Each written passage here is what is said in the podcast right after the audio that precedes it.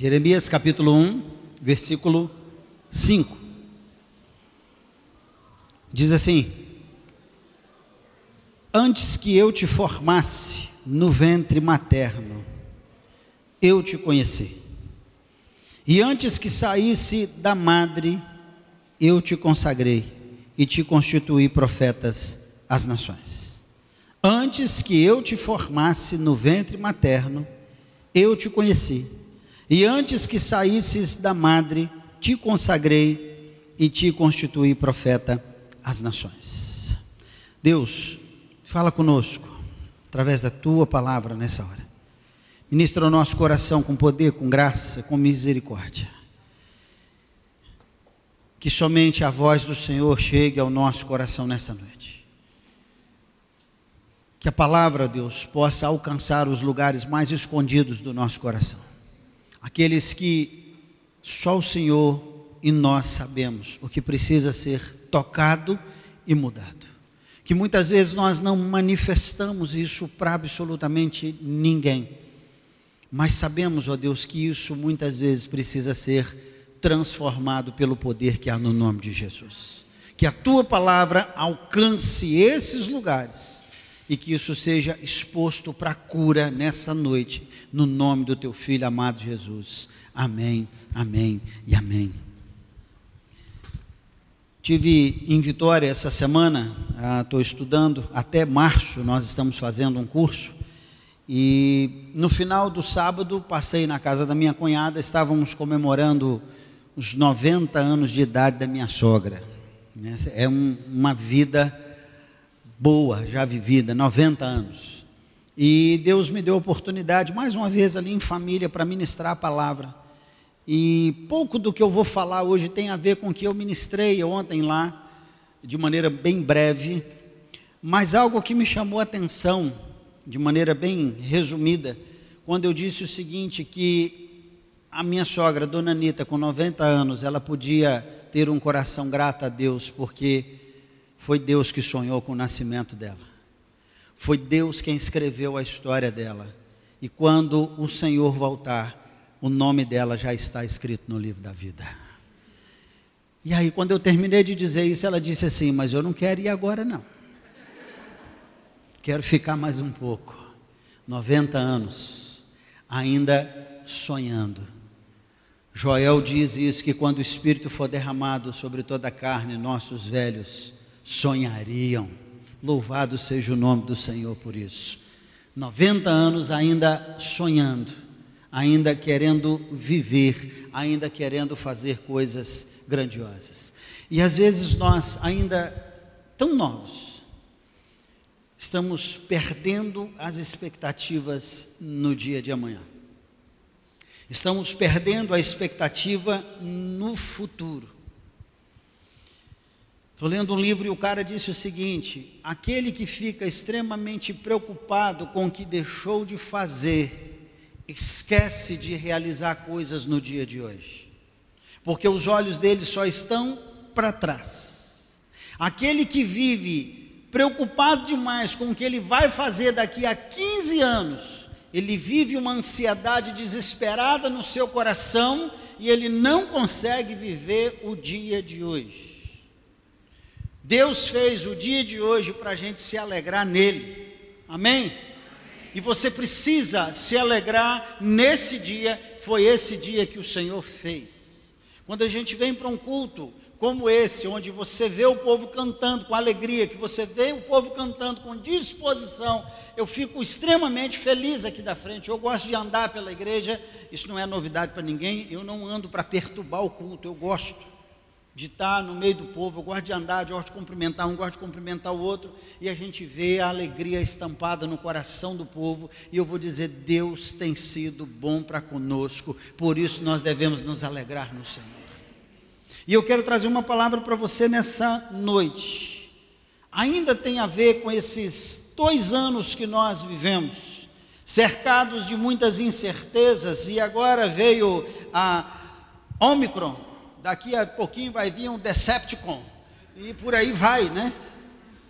E a gente fica aí cheio dessas inquietudes no nosso coração, do, de como vai ser, o que será, como vai ser o dia de amanhã. Querido, eu quero dizer para você que nós podemos viver cheios de expectativas boas no nosso coração quanto ao futuro das nossas vidas. E eu quero pensar com você nessa noite sobre três aspectos do porquê você pode viver com o seu coração cheio de expectativas boas Independente do que venha a acontecer sobre a sua vida, você pode viver um tempo de expectativas boas. Salmo 139, versículo 16. Eu quero convidar a abrir. Nós vamos dar uma vasculhada na Bíblia hoje.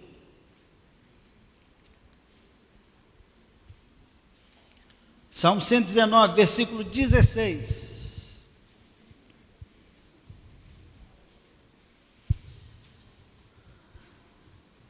139, versículo 16 diz assim: 139. Vocês que estão entendendo errado. 139, versículo 16: Os teus olhos me viram a substância ainda informe. Olha o que, que ele diz também para Jeremias, no que nós lemos. Antes de você, que você fosse formado no ventre, eu já te conhecia. E aqui o salmista vai dizer assim: antes os teus olhos me viram a substância ainda informe. O que, que é isso? Eu ainda não tinha forma e os teus olhos já me viam. Um Deus poderoso já te via antes de você mesmo existir. O texto continua e diz assim: cada um, e no teu livro, o livro de Deus, o seu dia, o meu dia, o nosso dia, todos eles já estavam escritos quando nenhum deles ainda existia. Você era ainda uma substância completamente sem forma e Deus já te conhecia e seus dias já estavam escritos e determinados pela mão do Deus Todo-Poderoso. Você não é fruto do acaso. Você não é fruto de uma explosão. Você não veio a essa terra por um acidente de percurso. Deus pensou em você antes mesmo de você existir e determinou todos os seus dias. Isso me faz pensar que a minha vida, a sua vida, a nossa vida está nas mãos do Deus Todo-Poderoso, que tem o poder para reger todas as coisas do céu e da terra. Ele está com as nossas vidas nas mãos dele. A palavra de Deus afirma isso tanto aqui como afirma também em Jeremias. Isso me deixa de maneira assombrado, não no sentido de medo, é de saber que eu pertenço a um Deus que me conhece antes mesmo de alguém saber quem eu era, ele já me conhecia. Pertencer a um Deus assim é algo maravilhoso. As pessoas têm medo, por exemplo, da onipresença de Deus. Não tenha medo da onipresença de Deus. A onipresença de Deus é a certeza, é a convicção que eu e você temos que Deus está conosco por onde quer que a gente ande. Deus não nos abandona. O nosso catecismo diz que nós fomos criados para o louvor a Deus e para a glória dele e para a gente glorificar o nome dele para todo sempre. Querido, presta atenção nisso, que isso é precioso. Glorificar a Deus em todas as coisas. Não é glorificar a Deus somente no dia da vitória, é glorificar o Deus também em dias ruins. Ah, no curso que a gente está fazendo, o professor diz assim: alguma coisa aconteceu, sorria e dê um glória a Deus. Agora vamos ver como que resolve. E aí ontem um aluno perguntou para ele assim, professor, eu estou com essa dúvida desde quando a gente começou a estudar. Quanto tempo o senhor precisou para aprender a sorrir e a glorificar a Deus? Ele falou assim: que perguntem. Eu tive que fazer um retiro espiritual dentro de mim mesmo durante um bom tempo, porque eu só vou aprender a glorificar a Deus quando eu aprendo de fato quem é Deus e Ele está no controle da minha história. E nada acontece sem a, a ordem de Deus. Uma vida sem saber para onde nós estamos indo, uma vida sem propósito, é uma vida em busca de algo para preencher a existência. Não vou citar o nome ah, do autor, mas eu vou revelar apenas o episódio. As pessoas hoje elas têm uma, uma busca, elas estão em busca de algo que os, as faça feliz. As pessoas estão desenfreadas em busca disso, elas querem alguma coisa para deixá-las felizes, e nessa, nesse desespero de buscar alguma coisa para deixá-las felizes, você encontra pessoas pagando para um curso de final de semana 12 mil reais, porque quem programa o curso promete para elas que elas vão viver uma vida feliz depois do final de semana. Nós vamos encontrar a nossa alegria e a nossa felicidade quando nós encontrarmos o nosso propósito em Cristo. Aí você vai viver uma vida feliz, abundante, porque a alegria, felicidade independe de eu ter as coisas. A nossa alegria é Cristo, Ele comprou a nossa vida. Qualquer caminho serve para quem está desesperadamente em busca de felicidade. Porque qualquer dose de qualquer coisa serve para ele. Ele quer ter um momento de felicidade momentâneo, ele não quer ter uma alegria perene. Ele quer ter um momento de felicidade, ele quer ter um momento de alegria, ele quer ter um momento de prazer, mas ele não quer ter uma vida de alegria, ele não quer ter uma vida de felicidade. A nossa sociedade hoje é uma sociedade infeliz, porque ela está buscando na fonte errada, e a fonte é Cristo para a vida dessas pessoas. Nós sabemos por que nós estamos aqui. Por que, que você está aqui, filho? Por que, que você saiu da sua casa hoje e veio aqui esse culto? Você podia ter ficado em casa, não assistindo a Rede Globo, pelo amor de Deus, qualquer outra coisa. Mas você podia ter ficado em casa você podia ter feito outra coisa. Por que, que você veio aqui? É porque você está acostumado com esse momento de todo domingo. Eu tenho que ir lá na igreja, eu tenho que cumprir meu ritual religioso para dar uma abastecida, recarregar minha bateria, que durante a semana ela vai descarregando, para no próximo domingo eu estar aqui. Não, você está aqui para glorificar a Deus. Você está aqui hoje porque você veio louvar a Deus. Você está aqui hoje porque você veio exaltar o nome de Deus. Você está aqui hoje para reconhecer que Ele é tudo na sua vida. Nossos dias já foram escritos e determinados, nós não estamos aqui simplesmente porque nós não sabemos o que nós fazemos. Não, a nossa vida está aqui hoje porque nós entendemos que Deus merece ser louvado, exaltado e adorado, e há uma coisa diabólica hoje sendo difundida no nosso meio, dizendo que você pode ser crente na sua casa. A minha Bíblia diz que é bom que os crentes estejam juntos. E tem muita gente bebendo dessa fonte podre do diabo. Crente tem que estar junto, crente tem que se alegrar junto, crente tem que olhar nos olhos um do outro, porque Cristo nos fez assim, esse é o nosso propósito. A sua vida, querido, presta atenção, ela está sendo escrita por Deus. Nada que acontece na sua história, seja ela boa, seja ela ruim, não é obra do diabo, é obra da mão de Deus sobre a sua vida. Entenda isso. O salmista diz isso. Ensina-me a contar os meus dias para que eu alcance o coração sábio. Presta atenção, querido. O salmista expressa isso, ele está pedindo a Deus: Senhor, me ensina no dia a dia, nos desafios da, da vida, nos dias da tempestade, nos dias da crise, me ensine, Senhor, a aprender, porque eu quero encontrar um coração de sabedoria. Sabedoria, aonde a encontramos, como a buscamos. Se desejamos entender o propósito de Deus para nossas vidas, precisamos entender que o que nos acontece não é para a gente se fazer de vítima por conta de A, B ou C. O que nos acontece é para que o caráter de Cristo seja forjado em nós e a gente seja um Cristo na sociedade onde nós vivemos. Uma frase muito dura, mas que eu gostei dela. Deus vai forjar o seu caráter no dia da crise. Aprenda a glorificar a Deus no dia da crise. Deus está nos ensinando dia após dia a sermos parecidos com Jesus. Nos dias mais doídos da vida de Jesus, ele glorificava o Pai. Jesus não teve uma vida fácil, ele passou por esse tempo, suportou muitas coisas, mas ele glorificou o nome do Pai. Aprenda a isso, querido, a entender que Deus está escrevendo a nossa história para que a gente aprenda a ter um coração sábio.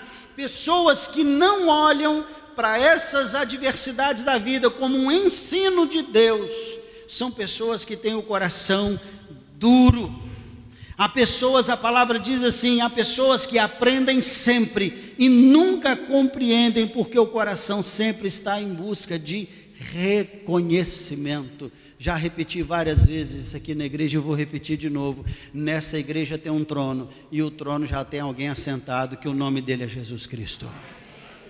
Ninguém nessa igreja precisa ser aplaudido, ninguém nessa igreja precisa de holofote. O holofote é para Jesus, o reconhecimento é para Jesus, a glória é para Jesus, tudo é para Ele. Gente que aprende, mas não chega ao conhecimento, fica tudo, sobe numa gilete, quer fazer discurso quer coisa para ele, quer reconhecimento para ele, quer que as pessoas digam: Nossa, como você é bom, nossa, olha o que, que você fez. Não, é para ele. É para Ele, tudo é para Ele, a glória é para Ele, a honra é para Ele, o louvor é para Ele. Quem tem que ser aplaudido nessa igreja é Jesus Cristo.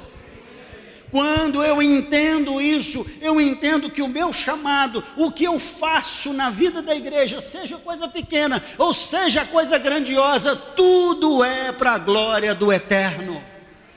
Eu alcanço esse coração sábio, eu não quero nada para mim, e quando alguém vem falar alguma coisa comigo, eu digo: toda honra, toda glória é do Senhor Jesus.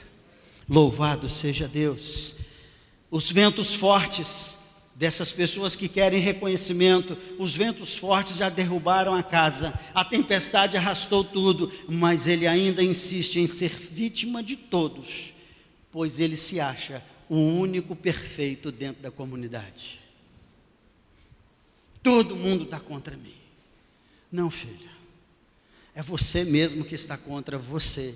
E você mesmo está lutando de maneira muito forte para se autodestruir porque você ainda não entendeu quem é Cristo e o que ele fez na cruz do Calvário. Seja ensinável por Deus nas lutas, seja ensinável por Deus nas tempestades, seja ensinável por Deus nas crises, seja ensinável por Deus nos nãos que lhe são oferecidos e ditos, seja ensinável por Deus pare de gritar. Seja ensinável por Deus, pare de semear maldade no coração dos outros, porque as coisas não saíram do jeito que você queria. Seja ensinável por Deus, leve leveza ao coração do outro, seja ensinável por Deus, leve paz ao coração do outro, seja ensinável por Deus, pare de cutucar quem quer que seja, você é imperfeito, aceite, vai doer menos, deixa Deus tratar o seu coração. Aprenda com Deus os ensinamentos, aquilo que Ele tem colocado sobre a sua vida. Aprenda o ensino de Deus sobre a sua vida. Precisamos aprender isso. Certa vez em Guriri, nós trabalhávamos ah, com uma casa de recuperação de dependente químico. E durante dois anos, nós íamos em torno de quatro a cinco pessoas. Toda quarta-feira nós íamos lá. Passado dois anos, uma pessoa da igreja resolveu ir. Depois de dois anos. Segurei. Depois de dois anos, ele resolveu ir. E aí ele foi. E a partir dali ele começou a ir com a gente. E aí, num culto de domingo, eu não sabia de nada. Ele pediu a palavra. E disse: Essa igreja precisa tomar vergonha na cara. Vocês têm que ir lá. Vocês têm que ir lá. Vocês não vão. Aí, quando eu peguei o microfone, eu falei assim: Queridão, tem um mês que você está indo. Você ficou dois anos sem ir. Para de querer subir na gilete e agora fazer discurso como se você tivesse fazendo algo grandioso. Deus te chamou foi para abençoar pessoas, então faça e Deus vai reconhecer. Precisamos entender isso, irmãos. Tem gente que é chamado para alguma coisa, é chamado para fazer alguma coisa, ele só vai se alguém estiver vendo. Ele só vai fazer se alguém estiver olhando. Não, filho, se Deus te chamou para fazer, vá e faça, e não fique reclamando de quem não veio. Deu para entender? Pegou a visão, fiel? Pegou? Se Deus te chamou, vai lá e faz. Se outro não veio, o seu papel não é reclamar dele, deixa Deus te ensinar. O seu papel é ir até ele e incentivá-lo a fazer. Você quer que eu te dou o exemplo de Jesus? Estava todo mundo sentado na mesa, não estava para participar da ceia? Quem é que tinha que lavar os pés? Era o mais inferior da casa, o servo e ninguém come, porque não foi lavado os pés. O nosso costume hoje é lavar as mãos, naquele tempo era, o costume era lavar os pés. A casa não tem servo. Então, dos convidados que estão à mesa, o mais inferior dos convidados é quem tinha de lavar os pés dos outros. Quem era o inferior naquela mesa? Pedro. Mas Pedro não se levanta para fazer isso. Pedro fica sentadinho, do tipo assim: eu fazer isso? De jeito nenhum. Então Jesus pega a bacia, pega a toalha e ele passa a lavar e a enxugar os pés dos seus discípulos. Quando ele chega em Pedro, Pedro diz assim: A mim não, Senhor. Porque Pedro ali está envergonhado. Ei, se Deus te chamou para fazer alguma coisa e você quer impactar a vida de alguém, não lance cobrança, fala da maravilhosa graça de Deus em servi-lo. É assim que você impacta a vida de outras pessoas. Faça o bem às pessoas, deixe Cristo te ensinar de maneira poderosa e de maneira gloriosa. Amém? É assim que vai funcionar, filho. É assim que o reino de Deus vai funcionar. Ah, deixe ele escrever a história dele na sua vida alcance a sabedoria. Ensina-me a contar os meus dias, para que alcance o coração sábio.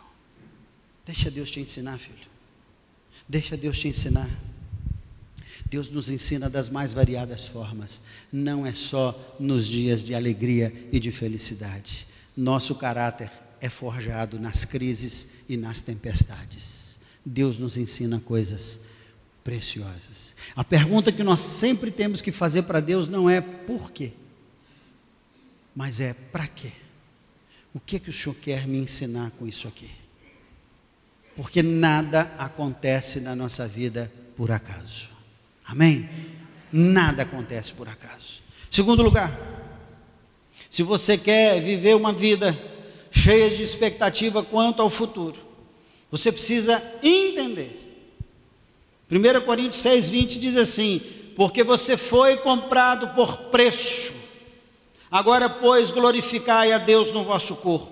Jesus comprou a sua vida na cruz do Calvário. Eita, queria ouvir um amém. Hã? Por que que comprou? Porque é resgate, filho.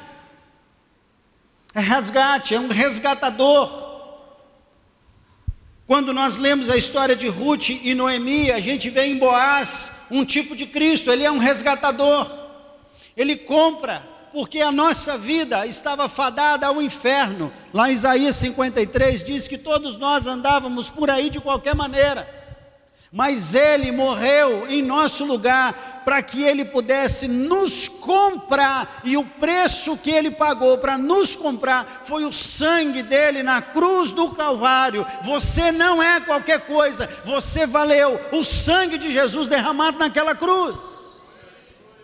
Se alegre Viva cheio de expectativas boas quanto ao futuro. Jesus te comprou da mão do diabo e te transportou do império das trevas para o reino do Filho do seu amor. Você é filho de Deus.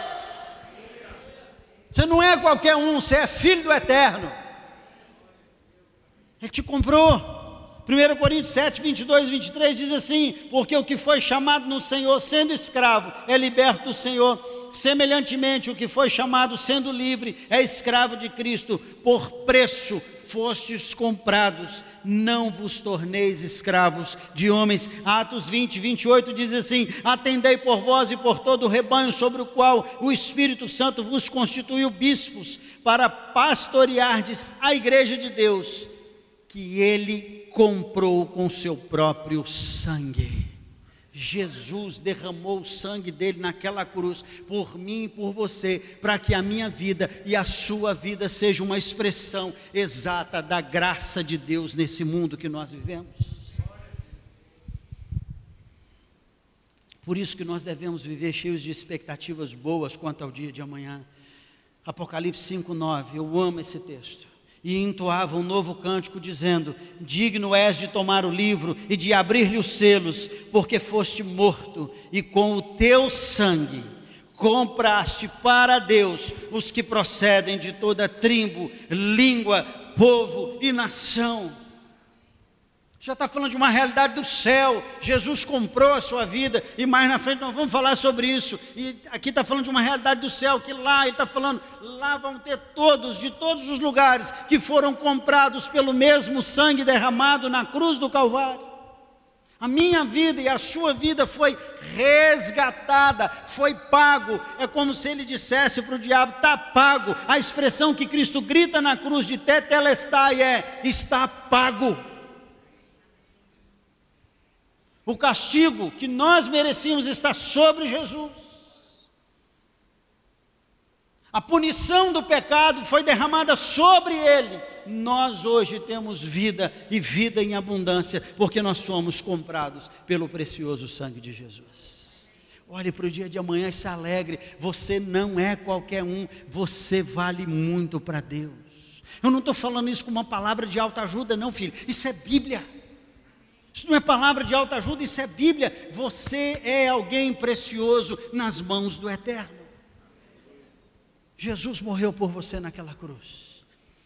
Todo aquele que o Pai me dá, esse virá a mim, e o que vem a mim de modo nenhum lançarei fora, porque eu desci do céu, não para fazer a minha própria vontade, e sim a vontade daquele que me enviou. E a vontade daquele que me enviou é esta: que nenhum eu perca de todos os que me deu. Pelo contrário, eu o ressuscitarei no último dia. De fato, a vontade de meu Pai é que todo homem que vira o Filho e nele crê, tenha a vida eterna, e eu o ressuscitarei no último dia. Tenha expectativas boas no seu coração, que mesmo se a morte chegar, você vai morar com Jesus tem expectativas boas no seu coração. Eu e você devemos viver uma vida cheia de expectativa, cheia de alegria, porque Jesus nos comprou e somos dele eternamente. E nada pode nos separar do amor de Cristo. Nada. Paulo diz: porque eu estou bem certo que nem a morte, nem a vida, nem principados, nem potestade, nem coisas do porvir podem nos separar do amor de Deus que está em Cristo Jesus. Você é de Jesus, Ele te comprou e ninguém pode te arrancar da mão dele. Viva uma vida cheia de expectativas, viva uma vida de alegria na presença do Senhor. Quando a gente participou do congresso em, em BH, do ano passado. Eu ainda tem hora que me dá um bug aqui, que eu acho que a gente não virou o ano ainda, né? Uma coisa que me marcou muito foi a alegria dos pastores, tanto os que eram da oitava quanto os que estavam convidados. A alegria deles de chegar aqui na frente para dar um recado. É que negócio mexeu muito comigo, porque eu já fui numa igreja pregar, aniversário, não sei quantos anos da igreja, e o pastor começou o culto assim. A Vitória até hoje comenta isso, que ele chegou na frente da igreja e disse assim: Boa noite, irmãos. Eu estou muito feliz pela nossa igreja estar comemorando mais um ano de vida. Que alegria é essa, gente? Fala a verdade, olha para mim aqui. Final de campeonato. Seu time está jogando 45 do segundo tempo, seu time faz um gol. Como é que você vai fazer? Você vai dizer assim: olha que legal. É assim que você vai vibrar? É? Duvido. Você vai pular, se bestar, você quebra até a televisão de tanta alegria que você está. Quando Cristo encontra a minha vida e encontra a sua vida, a minha vida vive na expectativa do amanhã, de coisas boas, porque a minha vida pertence a Cristo, a minha vida está sendo escrita por Cristo e eu sei para onde eu vou, e é o nosso último ponto: Deus está construindo uma casa para você no céu, e não é minha casa e minha dívida. Ela é nossa e não vai ter nada para pagar. Sueli, desculpa, mas não vai ter Bradesco para cobrar. Essa casa já foi paga. E é tudo de primeira linha. Você tem uma casa no céu, porque Jesus disse: Eu vou e vou preparar lugar. Na casa do meu pai, tem lugar para todo mundo lá, filho. Viva uma vida cheia de alegria. Para de ter medo. Eu nunca vi tanto crente com medo da morte como nos dias de hoje. Pastor, então só quer dizer que a gente tem que viver feliz com a morte?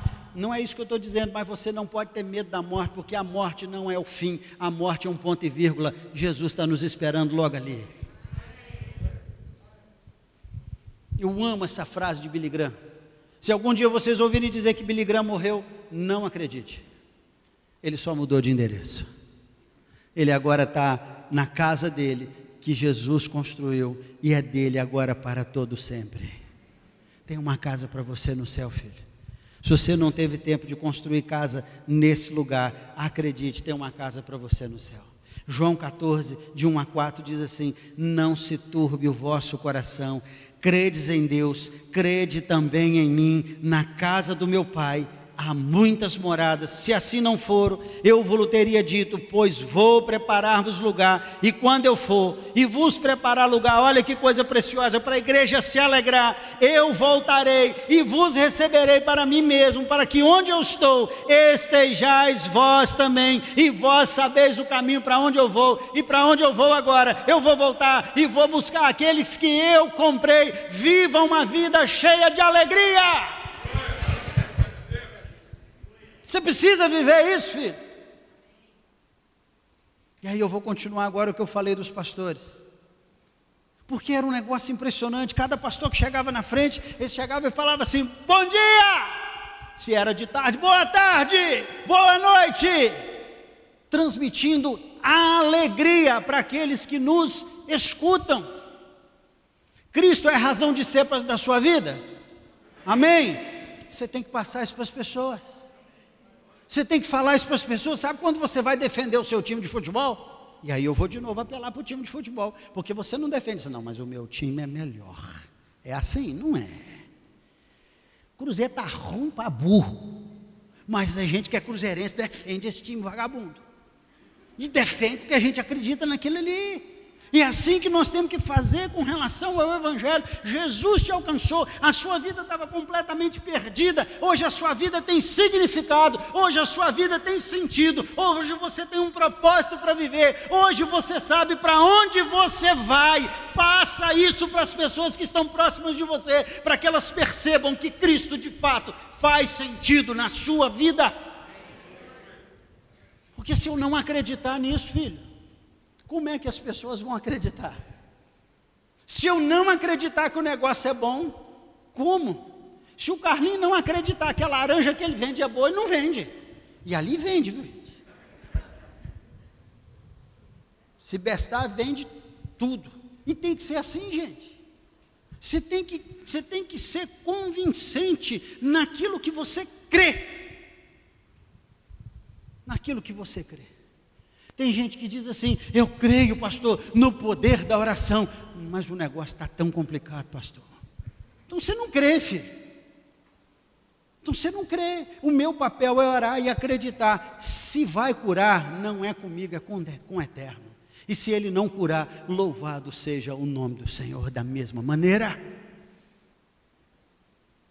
Louvado seja o nome do Senhor da mesma maneira. Você está entendendo? Você precisa ter essa alegria no seu coração para que as pessoas próximas de vocês sejam impactadas pela palavra de Deus. Eu vou dizer um negócio: você vai encontrar pessoas que não gostam do Evangelho de Cristo.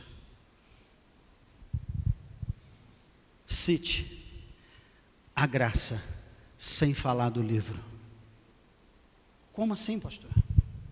Deixe as pessoas perceberem em você que a graça de Deus é abundante na sua vida, sem que você precise falar do livro.